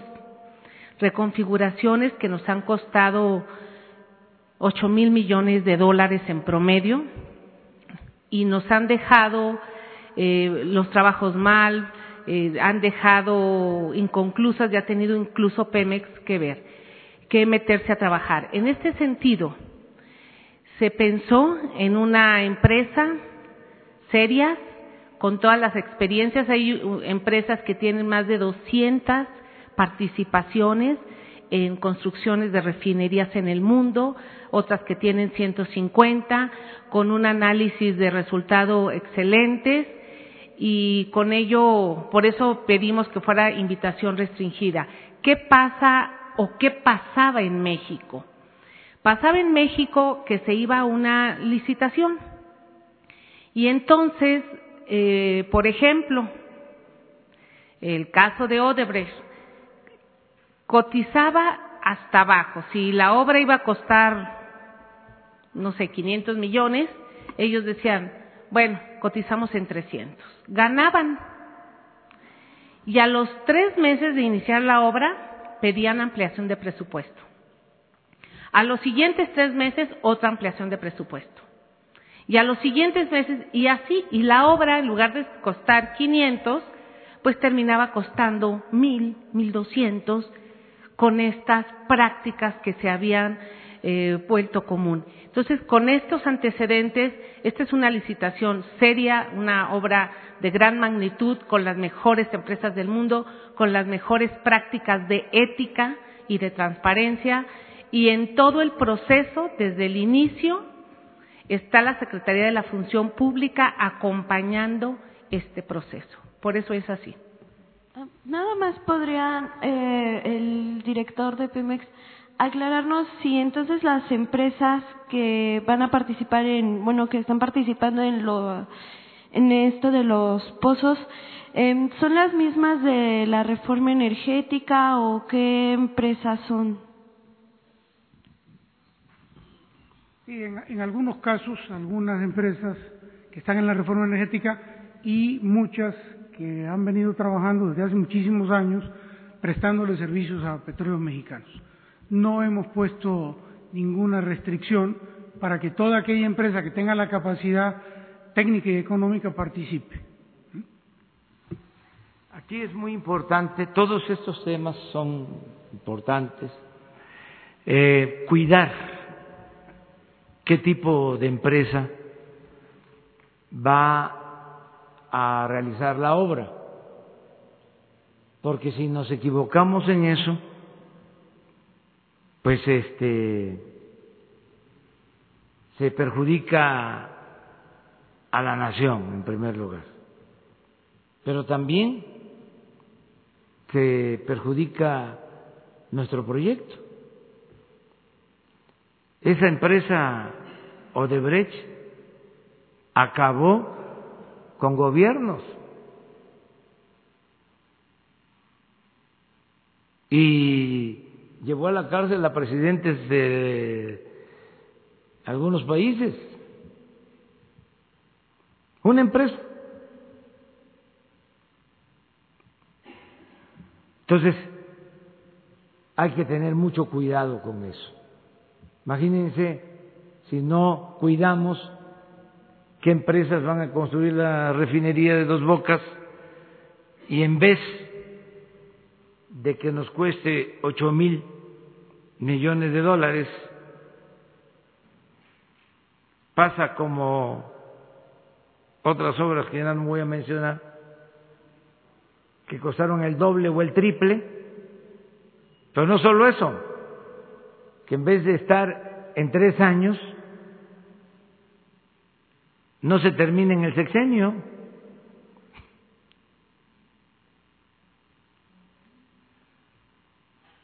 Eso no eh, lo vamos a descuidar.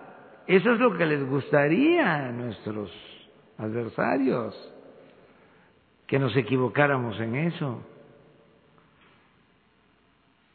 Pero como ya he dicho en otras ocasiones, se van a quedar con las ganas. Nosotros vamos a actuar con eficiencia y al mismo tiempo evitando la corrupción. Entonces, las empresas para la construcción de la refinería de Dos Bocas que se están convocando son las mejores del mundo en eh, esta materia de construir refinerías para no fallar. Entonces, además, todo se hace de conformidad con la ley. Todo. Eh, puede ser el método de, de restricción, de invitación restringida, pero está establecido en la ley. Y Pemex como empresa tiene eh, libertad para hacer las mejores contrataciones. Uno más, ¿no? Porque nos vamos a, bueno, más tarde nos vamos a Tula. Bueno, bueno. Buenos días, señor presidente. Omar Caballero de HOTV, de Target MX y de la revista Líder.es. Eh, la pregunta que yo tengo corresponde al área del sector minero del sexenio anterior eh, se hablaba sobre la extracción del, del oro en Carrizalillo, en el estado de Guerrero, y que aumentó la violencia y la situación se agravó con respecto a esta, a esta área minera. Eh, muchas muertes y persecución, incluso daños al medio ambiente por la extracción de este mineral. A la par, nuestro medio de comunicación eh, realizó un documental que hablaba acerca precisamente de este tema, relacionándolo también con la muerte de los 43 estudiantes de Ayotzinapa y con otra situación que tenía que ver con que México compraba oro y que en vez de extraerlo permitía que empresas extranjeras, canadienses en este sentido, eh, extrajeran el oro y aproximadamente, aproximadamente fueran más de 60 mil toneladas de oro para extraerse durante 20 años. Eh, sin embargo, el Estado y el gobierno del Banco de México preferían comprar oro en vez de extraerlo y después eh, pues eh, ponerlo en manos de, del gobierno de Inglaterra para custodiarlo y pagar por eso. Y bueno, yo quisiera saber qué es lo que están haciendo en esa en este tema cómo se va a manejar eh, la cuestión minera, en especial la extracción de oro en México. Y por último, nada más quería preguntarle si su gobierno plantea usar todos los recursos eh, de poder y económicos para fomentar aún más lo que eh, su gobierno llama la cartilla moral, pero no solamente para los adultos mayores, sino también para llevarlos a las escuelas, para volver a activar las materias de ética, la materia de civismo, y si eso lo pretende hacer a mediano plazo. Sí, eso, eso es importantísimo. Martí decía, no solo hay que buscar el bienestar material,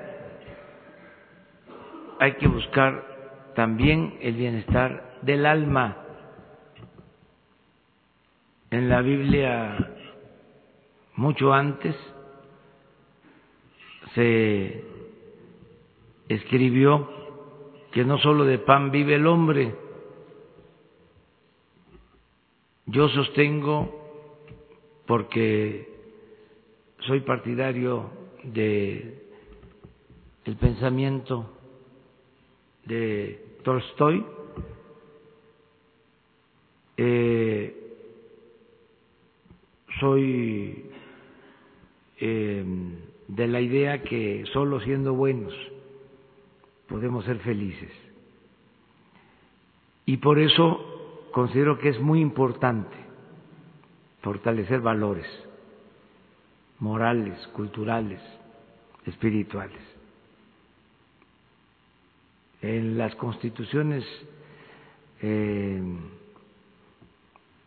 fundacionales de Estados Unidos, de Inglaterra, la misma constitución de Apachingán establecía que el gobierno debía tener como propósito fundamental garantizar la felicidad de las personas. Ya yo creo en eso y pienso que tenemos que imprimir valores y rescatar valores porque afortunadamente tenemos una gran reserva de valores en México. Nada más que no se exaltan. Han querido con el mercantilismo, con el neoliberalismo, con el individualismo, con el egoísmo, eclipsar esos valores. Y son tan fuertes, están tan arraigados en nuestro pueblo que no han podido. Al final, ¿qué hicieron con eh, la máxima de que el que no eh, tranza no avanza? Hasta aquí llegaron, se acabó. Ahora el que tranza avanza, pero al tambo. Entonces, esos valores los vamos a estar fomentando. La cartilla moral, un nuevo trabajo que se está haciendo, eh, se está convocando a filósofos, a escritores, eh, a religiosos, a ciudadanos para que eh, nos ayuden en este trabajo. Desde una visión eh, laica, pero con el propósito de fortalecer valores, incluidos valores espirituales. ya se está trabajando en ese propósito.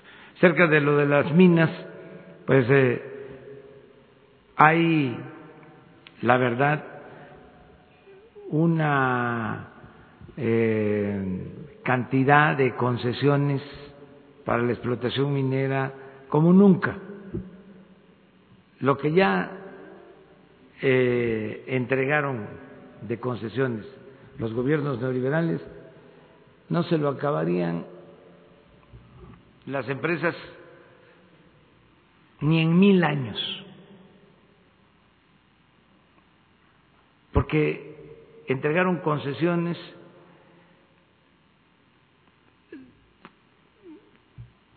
del orden de cuarenta, cincuenta mil, cuarenta, cincuenta millones de hectáreas. Nuestro país tiene 200 millones de hectáreas. Y entregaron, sí, como 40, 50 millones, como el 25, 30% del territorio nacional. ¿Cuándo van a acabarse este, esas concesiones? Y esto lo hicieron en eh, 36 años. Ni Porfirio Díaz enajenó tanto suelo patrio como estos gobernantes neoliberales. Nada más Calderón entregó 20 millones de hectáreas para la explotación minera. El general Cárdenas le entregó a un millón de familias campesinas 18 millones de hectáreas para constituir ejidos y reconocer bienes comunales. Nada más que a un millón de familias campesinas de 1934 a 1940, cuando la población era de 20, de 25 millones de habitantes, a un millón de familias. Y Calderón entregó 20 millones de hectáreas, más a un puñado de empresas mineras. Que no se van a acabar eso ni en mil años. Entonces, nosotros vamos a respetar esas concesiones, esos acuerdos, también para que no haya temor, miedo, pero explicar que, como dicen los jóvenes, se pasaron. No tuvieron llenadera. Entonces, voy a revisar qué pasa con la explotación del oro, ¿sí? de la plata, y qué uso. Hay muchas propuestas en ese sentido, pero no tenemos nada en particular. Solo decir se mantienen las concesiones, no se revocan, así de claro, para que no salgan nuestros adversarios o sus voceros a decir, este, eh, se está perjudicando a la iniciativa privada, ¿no? O a la inversión extranjera. Repito, no se revocan concesiones número uno. Número dos, queremos que las empresas mineras, las canadienses en particular, eh, lleven a cabo una explotación minera limpia. Lo único que les pedimos es que actúen igual que como están obligados a hacerlo, hacerlo en Canadá. Lo mismo, igual. Es decir, que le paguen bien al minero, que paguen la misma cantidad de impuestos que pagan allá y sobre todo que no contaminen. Esa es la regla. Y no hay ningún problema con las concesiones. Nada más que ya no vamos a dar más, porque ¿para qué quieren más? Eh, ya es mucho, ¿no? Entonces, eh, esa es la respuesta. Nos tenemos que ir, nos tenemos que ir. Este, mañana ustedes, los tres, de favor, ¿sí? ¿Me acuerdas? Para cumplir. Muchas gracias.